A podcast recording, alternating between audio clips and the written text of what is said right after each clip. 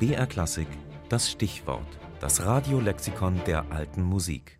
Air de Cour, das. Französisches Lautenlied, das um 1600 vor allem bei Hofe musiziert wurde. Oh,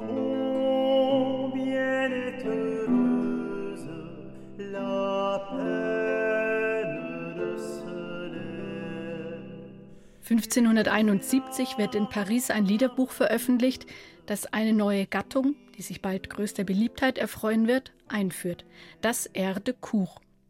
Der Herausgeber ist der Lautenist, Komponist und Verleger Adrien Leroy, der im Vorwort seiner Sammlung diesen Begriff vorschlägt.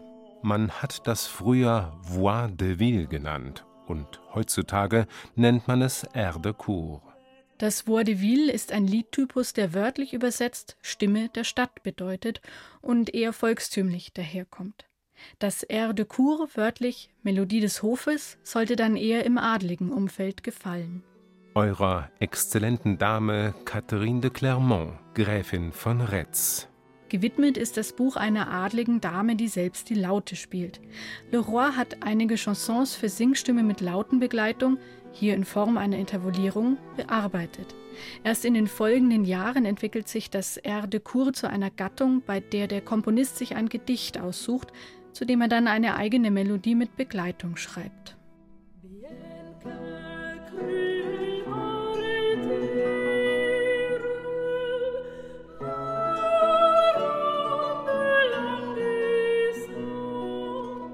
auch wenn ein grausam Marter mich gar sehr sehnen lässt. Und je mehr ich seufze, desto stärker noch mein Elend. Doch ist der Grund dafür so schön. Sollte ich hundertmal dahinscheiden, für sie ich gar nicht wehklagen würd. Die Air de sind in der musikalischen Ausarbeitung oft eher einfach angelegt. Strophenlieder, die auch ambitionierte Amateure gut umsetzen können.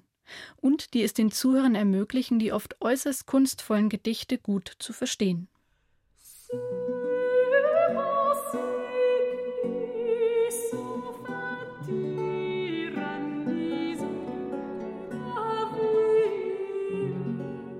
Mag die Zielgruppe zunächst die französische Hocharistokratie gewesen sein, so werden die Air de Cour bald doch auch anderswo gesungen. In den Städten Frankreichs genauso wie jenseits des Ärmelkanals. Robert Dowland, der Sohn des großen John Dowland, bringt 1610 in London eine Sammlung mit Liedern mit Lautenbegleitung heraus. Darin sind neben englischen Stücken auch solche aus Spanien, Italien und Frankreich. In Dowlands Buch steht noch der Begriff Air du Cour. In Frankreich wird der Zusatz de Cour immer öfter weggelassen. Und die zunächst auskomponierte Lautenbegleitung weicht irgendwann dem Basso Continuo, wie in den Air de Cour von Michel Lombert, die er 1689 veröffentlicht.